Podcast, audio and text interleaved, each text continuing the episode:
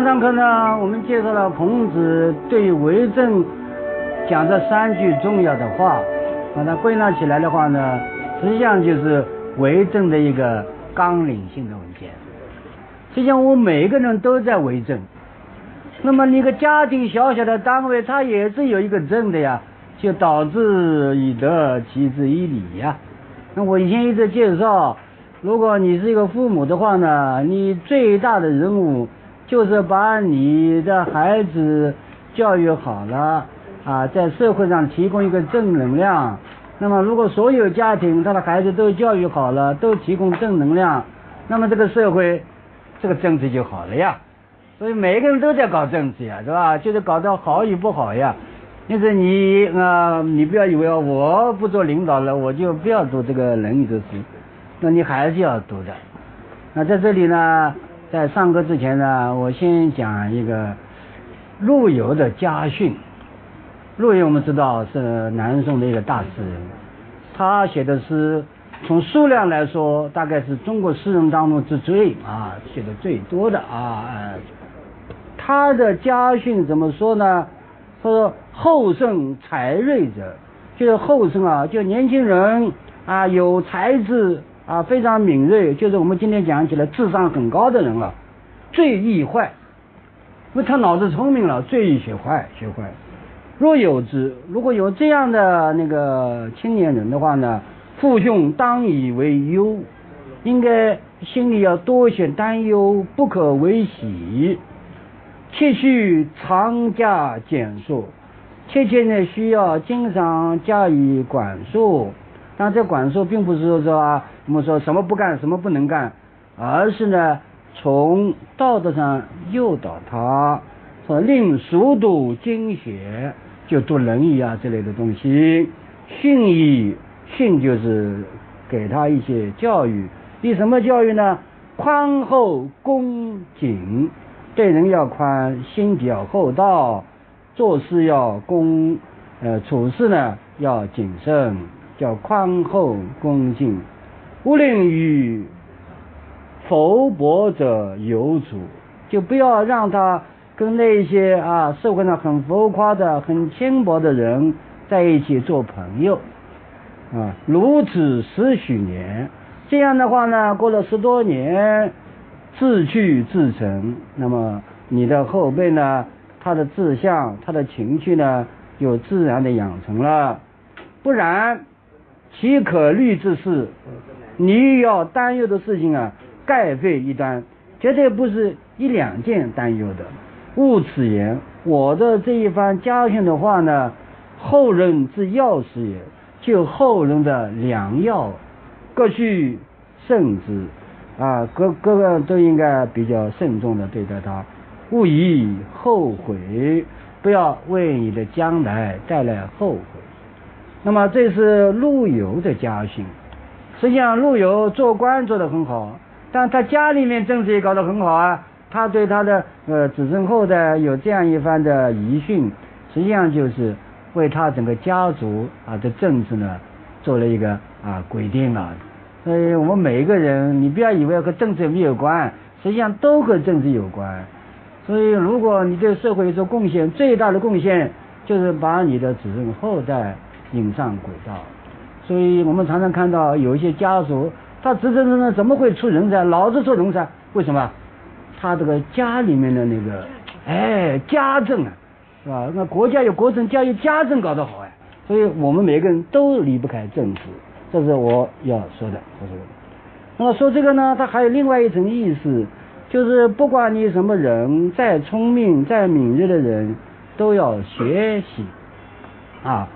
那孔子讲为政，那么讲了这许多以后呢，哎，我觉得呢，这个为政这一篇呢，好像在做一篇大的论文。那么那个编书的人呢，呃，讲讲了这些以后呢，他就讲了孔子啊，他自己自报家门，我是怎么样从学习当中来提高做人的那个能力。怎么样，在不断的做人的这个实际行动当中，再去学习，就学习了再做，做了再学习，哎，下面就有这样一段他自己的说法，他怎么说呢？子曰：“吾十有五而志于学，三十而立，四十而不惑，五十而知天命，六十而耳顺，七十而从心所欲，不逾矩。”这一段话呢比较长，而且呢，大家应该说呢耳熟能详啊。什么叫三十而立啊？而立之年啊，四十而不惑，不惑之年啊，大家都是会说的。那么它就是出在《为政》里面的第三、第四句话啊，第四句话。这个孔子的话为什么被编在这个后面呢？意思就是说，为政啊，它是你的道德品质的具体落实的地方啊。那么你要把政治舞干好了，你就要学习。所以又回到前面学而这一章了。孔子讲话呢也非常非常的那个有逻辑，符合事实。所以如果他的这段话，如果要做博士论文的话呢，可以做好多啊，好多的。那我呢在这里呢具体来介绍。孔子曰：“五十有五而志于学。”那么孔子十五岁以前不学的了，好像他不学习了，那你搞错了。孔子呢？从小家里很穷的呀，他父亲早就过世了呀，啊，他还有一个哥哥，还有一个姐姐，是吧？所以他呢，家里面都是要靠他呀。那么他怎么办呢？那么我觉得呢，大家可以读读《史记》的孔子世家。如果你要读《论语》呢，孔子世家一定要去读的啊，把孔子的世家，就是孔子的一生啊，他的啊前前后后都了如指掌，你才能够读《论语》啊。孔子在啊这个年少的时候，他干什么？他就学着别人的样子，去拿些煮啊、呃豆啊这一些礼器，就是祭祀的礼器，来干什么呢？呃，来做一些呃大人的事情啊。大人不是到节令啊，或者到了自己的家族死日、忌日啊，或者生日啊，都要祭拜吗？都要有煮和豆吗？那么孔子呢，啊，在小时候呢就喜欢做这个游戏啊，常常呢曾煮豆设礼达，把煮个豆那些祭天地、祭祖宗东西呢，把它搬出来，然后呢假设在祭，然后呢行礼，然后呢对答啊。那么从这里可以看出，孔子呢从小的时候就学习，但小时候的学习呢，一般都是模仿大人。因此，孔子呢没有把它写进去，为什么呢？他还不算正式的学习，不过是模仿。那么在这里呢，我想呢，在五十五以前的事情呢，我想说一下啊，一个小孩他是从模仿开始，从做游戏开始的啊，而且往往呢，你的模仿，你做的游戏，一直会到老的。所以孔子一小的时候就是设着煮豆。啊，这李达，他最后还是讲理。那么，哎，我们再联系到孟子的母亲，哎，孟子的母亲，他没有读过教育学，但是他好像非常在行啊。我们知道孟母三迁有这个故事的啊，他最早呃，他的家里面住在墓地旁边，所以经常有人来好像是扫墓啊，有人来下葬啊。于是乎呢，哎，那个孟子呢就学那些啊做游戏了啊。什么来下葬，他也吹吹啊，啊，什么来下葬，他也礼拜啊，呃，他做这个事情。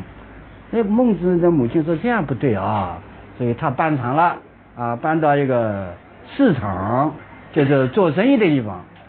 哎，做生意地方，他一去以后呢，哎，他的那孟子，他的小孩，哎，他就学叫卖了啊，什么五香你不过啊，什么什么在叫卖。哎，孔子的孟子的母亲说这也不对啊，所以又找了一个地方。搬到什么？搬到学宫旁边，就搬到学校旁边。我们今天讲讲这个地方，哎，学区房啊，搬到学区房了啊。那个小孩子了，他就是模仿大人。哦，他旁边人在读书啊，他也读书了。所以后来孟子就成为一个学者了。所以你不要看他是根据大人来，大人怎么会怎么样，他的模仿就为他后来的那个成长定型的。所以你一定要注记住啊，小孩子一定要给他一些好的模仿，让他定型。比如说，我们讲司马光啊，司马光后来为什么学《资治通鉴》呢？他七岁的时候，啊，就听人家讲《左传》，听了讲《左传》以后呢，哎，他觉得很有意思，就回家以后呢，跟你家里人讲《左传》，啊，把那个主要内容讲了，哎，就讲的我也会讲《左传》了，很开心，所以他后来就去读《左传》，哦，结果呢，到后来养成瘾了，老是欢喜看历史书，啊，后来学《资治通鉴》了。所以小时候起步就可以看到他大来大是怎么样。我们再找个例子啊，就是魏晋南北朝有竹林七贤啊，大家知道了啊。哎，那些呃一种有有有学问的人，又不想搞政治了，所以大家在竹林里喝酒啊什么。里面有个叫王勇的这个人，王勇啊王勇。这王勇这个人呢，哎。他在七岁的时候，也是七岁的时候啊，跟一个小一碰一胖小伙子呢，小孩子一起去玩，就在那个一棵大的李树下面，这李树上面李子长得很多啊，因为那个果子很多呢，这个树的那个枝叶都弯下来了，太重了，弯下来了。那么小孩们都去摘这个果子了，他不去摘。那么人家问他，这么多的李子，你为什么不摘？他说，在树在路边这么多果子没人摘，那肯定是苦的。他肯定是根据大人思考来思考问题了。哎，结果一看，果然是苦的，吃不下去的。他不是甜的，苦的。你不要以为这个事情啊记录在案。哎，他后来这个王戎啊，虽然是一个不搞政治的，但他很吝啬，他也知道什么价，什么东西有有钱，什么东西可以赚钱，什么东西可以不给人家，所以他后来在家里面。也种了李树了，他的李树很好吃的，李子很好吃的。那么他卖给人家了，呃，小时候他就知道什么好什么不好，所以他卖给人家李子呢，他都要把盒子给他穿个孔。啊，盒子为什么？我的好的果子啊，那个那个种子啊，给人家以后，人家种植好的李子，他不来问我要了。哎，我，呃，小时候他就对李子有有这个讲究，所以大了对李子还是有讲究。是吧？所以我就觉得很奇怪啊，也就说明了，小时候你不要看到一点小小的事情，它确实呢可以反映他长大以后干什么。好了，那么这是在子月五十有五而志于学，那么这个十五岁呢，我开始自立学习，这个有呢，我现在是照那个常规读法，他读幼啊，五是幼五。我十岁，再有另外还有五岁，十五岁呢，我开始啊自立学习了。这个字你要搞清楚啊，他并不是说我十五岁以前不学啊，他这里很有道理。为什么？因为人到了十三五岁的时候呢，今天讲起来什么？哎，有叛逆精神了，有种叛逆的情绪了。实际上这个话是错了，不是叛逆的情绪，而是他以前是模仿大人，他现在呢智力开始呢养成以后呢。他觉得什么事情都要我自己独立思考，你对不对啊？不一定，我有我的想法。说你这个时候，你大人说你要怎么怎么怎么，他不睬你的。为什么？他开始要独立思考了。所以这是孔子这样识幼而志于学。以前不是不学，孔子七岁时候就学了，学什么煮豆啊，学什么李达，但他是模仿，他孩子你怎么样我就怎么样，没有独立思考。现在到十五岁以后呢，我就开始要独立思考社会上任何事情，每一个事情都要我自己脑子通过，通不过我不行，通得过我就干。所以到十五岁开始有了，确实如此啊。这个不是孔子这么讲，孔子是把自己的经验告诉大家。实际上每个人都这样的呀。你自己想想，十五岁的时候你肯定啊，哎，你们家长家长年纪大了搞不清楚的。我们现在什么时候？到现在我们老了以后呢，再看小孩子四十五岁，哎，你跟他怎么怎么说，他说你老了，对吧？所以我们叫什么代沟？不是代沟，他要独立思考。那么我们举个例子，好吧？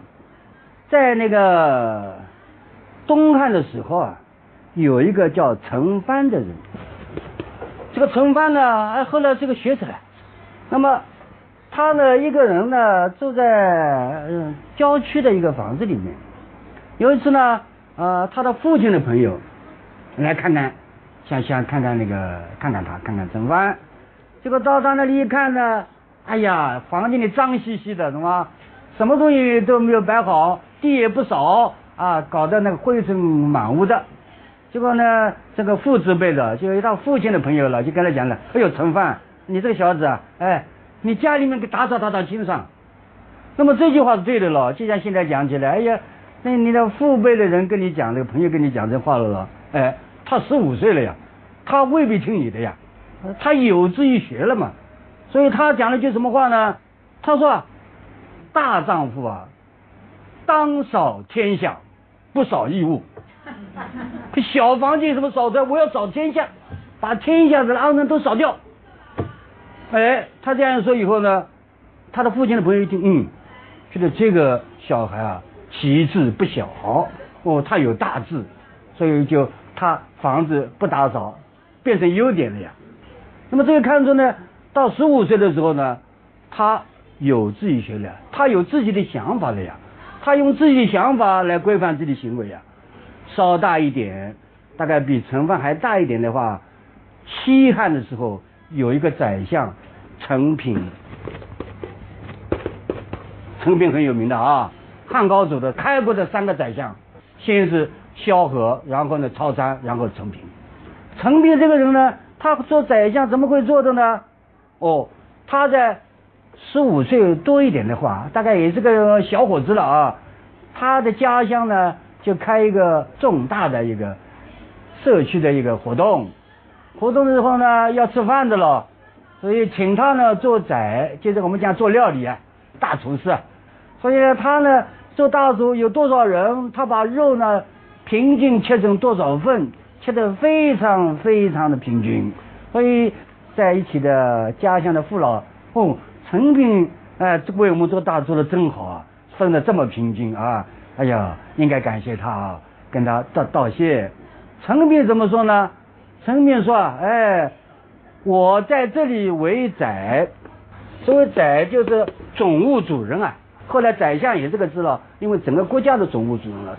他说我现在不过在乡下为宰，他说我如果为整个国家为宰的话呢，我要一定要这样分肉的这个方法来分所有的人，就大家都平均。”那么首先呢，到了十五岁以后啊，这个想法就不再是小孩的想法了，不再模仿了，所以他有主观的那种意志啊，他有自己的独立思考，所以你一定要呢让他去独立思考。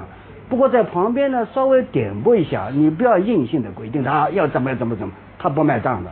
所以孔子讲有志啊，志于学了，他在主动学习，你怎么能够好像是限制他呢？不能够的。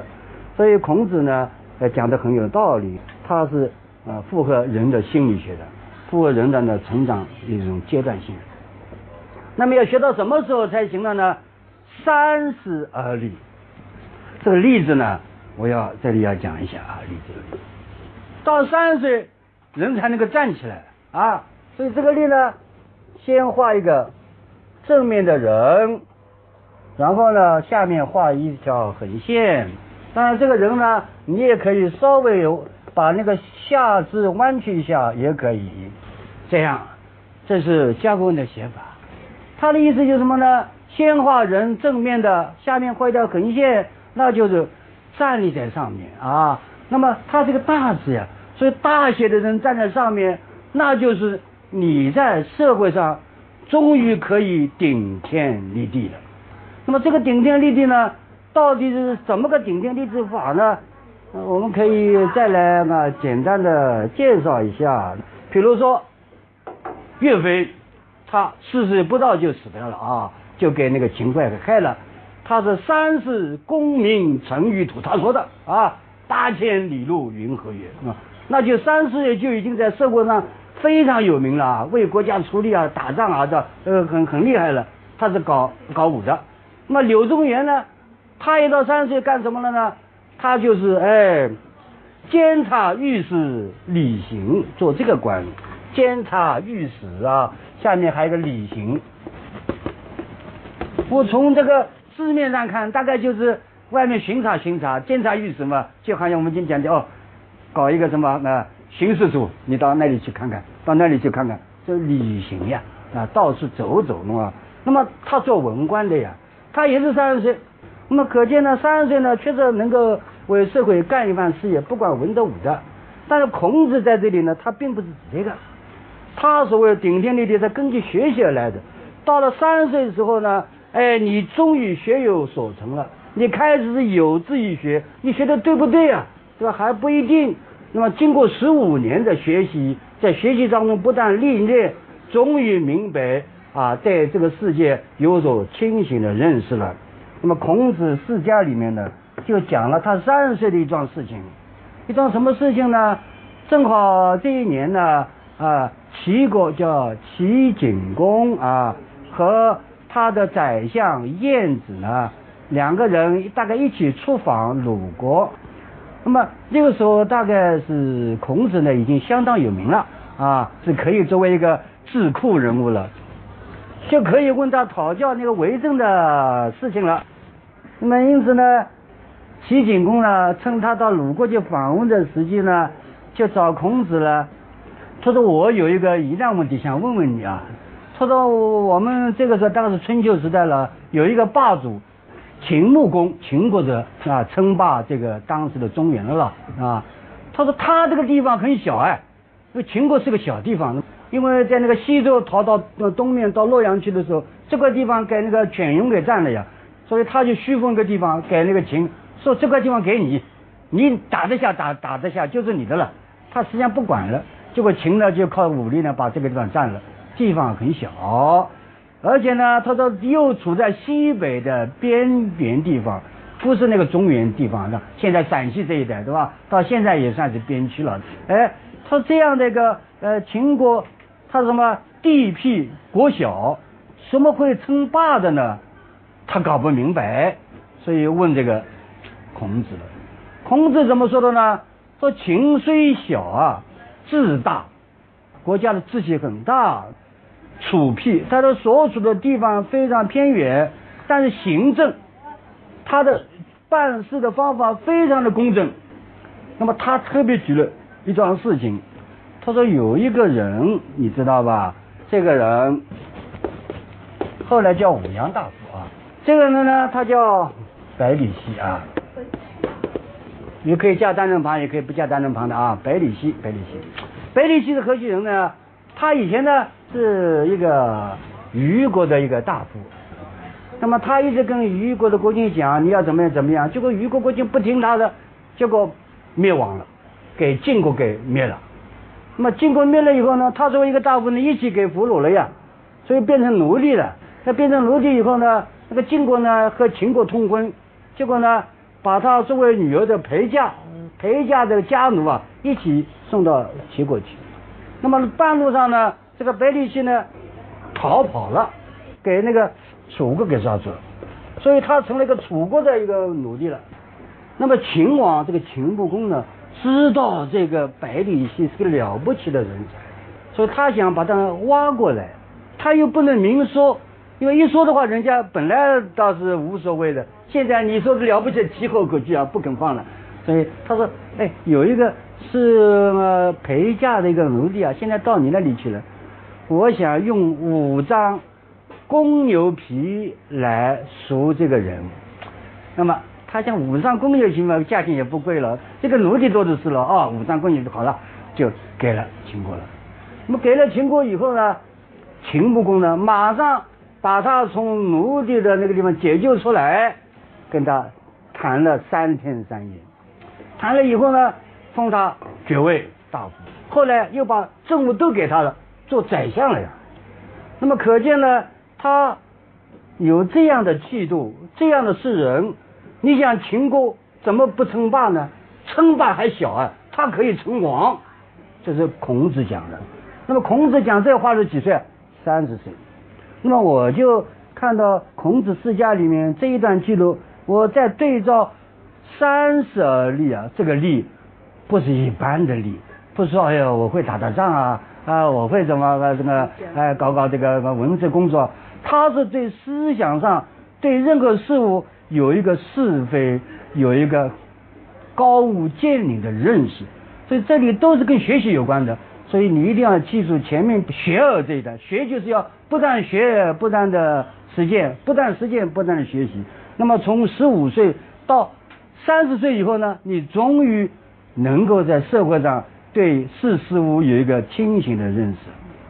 好，在下面呢，三十岁虽然是能够立了，但实际上不可能没有疑惑了，对吧？因为人是做到老学到老啊，你还有问题没有解决的，啊，到死都没有解决的问题还多了。所以他说，世事而不惑。所以你再过十年就没有疑惑了。但是这个没有疑惑，并不真的没有疑惑。他说，基本上没有疑惑了，就是很多事情他都能够呢，呃，自己解决问题，没有大的疑惑了。但是其他疑惑还是有的。那么我看看那个孔子世家里面呢，就讲了他近四十岁的时候有一桩事情，什么事情呢？这一次呢是。孔子他到齐国去，不是齐国到呃国君到鲁国来，齐国去以后呢，这个呃齐景公呢又碰到他了呀，所以齐景公呢又问他一个问题，为政，他把他当个专家了，知道吧？哎，他说怎么可以为政啊？他已经四十岁了，接近四十岁啊，还没到四十岁。孔子讲了一句。几千年都颠簸不破的那个句话，句什么话呢？君君臣臣父父子子，八个字。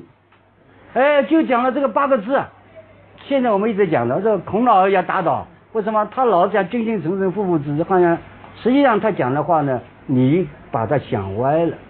他觉得每一个人在社会上都是有自己的角色的，因为社会是一台大戏啊，啊，里面有好多角色。你做国君的。那就要像国君的样子呀，你不要做国君就昏君啊，所以君要像君。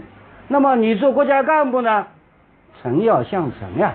那么放到具体的家庭里面，你做父亲要像个父亲啊，你要做的正呀。做子弟的呢，也要像个子弟。所以他讲呢，如果一个社会上每一个人做好自己的角色，那这个社会就好了。呃，你就要这样干好了，就没问题了。那么。从这话来讲呢，孔子确实到那个时候呢，哎，已经呢，非常的对社会呢认识非常的清醒了啊。好了，他下面还有呢，五十而知天命。哎呀，世事已经不惑了，那么后来要知天命呢，他更上了一层楼。哎，欲穷千里目，要更上一层楼呀。那么什么叫知天命呢？大家不要看有着宿命论啊。啊，以前嘛非常的积极，我要怎么怎么样哦，蹦跶了一一世，蹦跶到五十岁，觉得差不多了啊，呃，觉得好像是，一切都要委于老天，委于命运。他不是这个意思，孔子没有这么消极的，他是非常积极的。他有一句话叫“知其不可为而为之”，他不可能说认命的，他不认命的啊。那么为什么要知天命呢？他的意思就是说，就是你做任何事情啊。哎，要顺势而为，就是这个个形势怎么样，你不要围着他干，你要顺着他干啊！你要知道这个天命就是客观的规则，你不要违背客观的规则啊！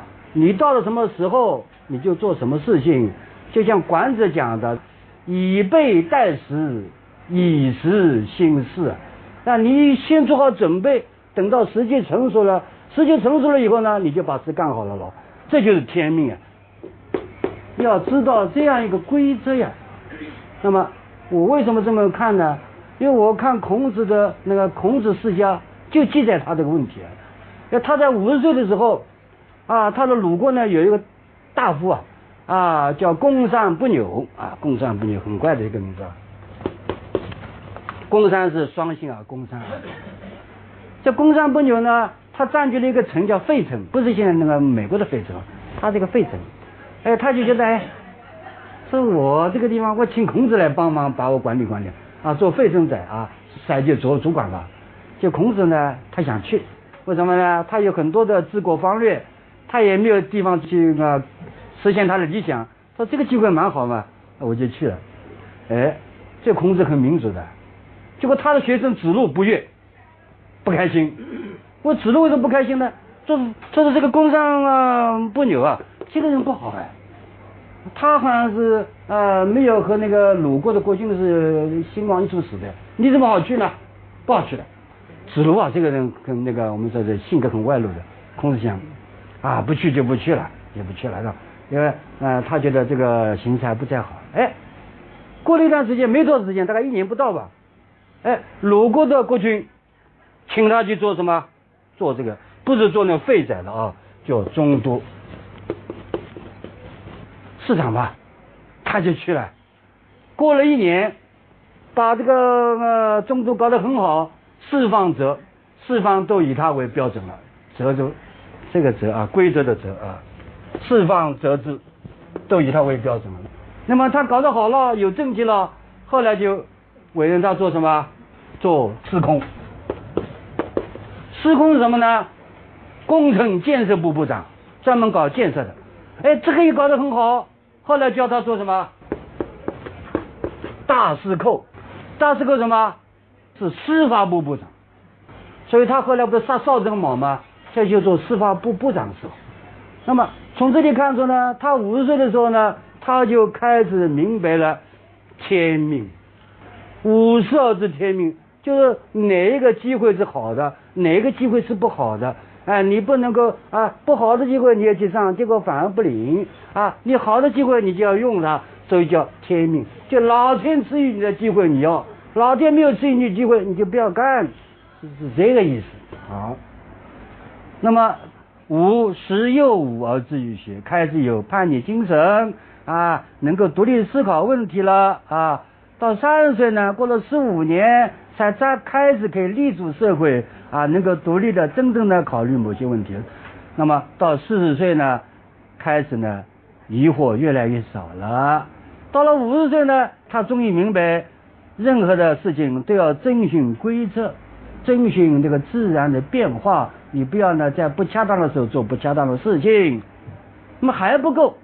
到六十岁而耳顺，哎，就是你听什么话，你都是很顺畅，不会呢，就是啊，一听不好的话啊，马上脸一红啊，就开始发脾气了，哎，这个时候修养很高了呀，不是说你对问题有认识，内心修养也高起来了呀。那这个修养是对那个搞政治很重要的，因为搞政治的你没有修养，你搞得蛮好，被人家一骂。你肯定不开心了，对吧？说你讲归你讲，我呢是非我明白的，所以他耳顺。那么这个耳顺呢，我查了一下，孔子世家确实他到六十岁耳顺。有一次他和他的学生到郑国去，结果很不小心的呢，他和他的学生呢走散了。学生归学生，老师归老师，就喊我们旅游啊，结果呢旅游团打散了，就孔子一个人呢。在东国门，一个人在那里。国就是外城啊，不是内城啊，在外城的东面那个城门那里，就是一个人在那里等他的学生，他没有了，学生都不在啊。结果一个郑国人看到这个孔子了，他又走啊走啊，碰到了孔子的学生子贡，所以子贡就问这个人：“你从哪里来？”他说：“我从东国那来的。”说你是看不看到有一个叫孔子的人啊？他说孔子怎么样？他把他一描写，他长得像怎么样？长短怎么样？脸怎么样？头颈怎么样？这就是我们老师啊，孔子。哎，跟他讲了。哦，他说这个人什么人啊？说我看上去累累若丧家之狗。所以说他这个样子啊，累累若。丧家之狗，哎，你想想看，如果我跟你讲雷雷路丧家，我马上就不开心了。你你会会有个，我是丧家之狗，会不会这么说？不会的。你像孔子怎么说，哎，结果呢，他这个子贡呢，就我后来碰到那个他的老师了。他说我后来找到你，为什么我人家跟我讲着你在那里，我就来了。人家说你累累若丧家之狗，孔子呢笑了。说到你这个形容我怎么什么样子啊？那都是次要的啊，叫莫，就就无所谓。累累如丧家之狗，哎，这句话讲的对啊，是啊，然哉然哉这个，对我就是累累如丧家之狗啊。你看，这就是孔子讲的六十而耳顺，确实如此。你被人家骂成丧家之狗，他也没有什么，还自己说然在。哎，然在还加两句话，然在然在，哎，累累如丧家之狗，修养多高，对吧？哎，他不以为这是骂他的话，他说是很客观。为什么呢？他自己晓得的。他虽然有很多的政治抱负，但人家都不要他，所以他到处奔啊，就像累累如很累啊，累得像丧家之狗，没有人要他。他很明白。好了，呃，所以我看到孔子的讲的话，都是从自己实际出发的。他没有说说哦，我做不到，我就瞎说。我是怎么我就怎么说，我用自己的经历来告诉大家。好了，七十而从心所欲不逾矩，我想今天把它讲完啊。哎，六十也还不行，还要上个台阶。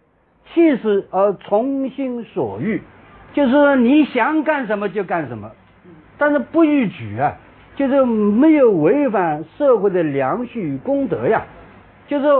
社会的一套道德标准、行为规范，都化为我内心了呀。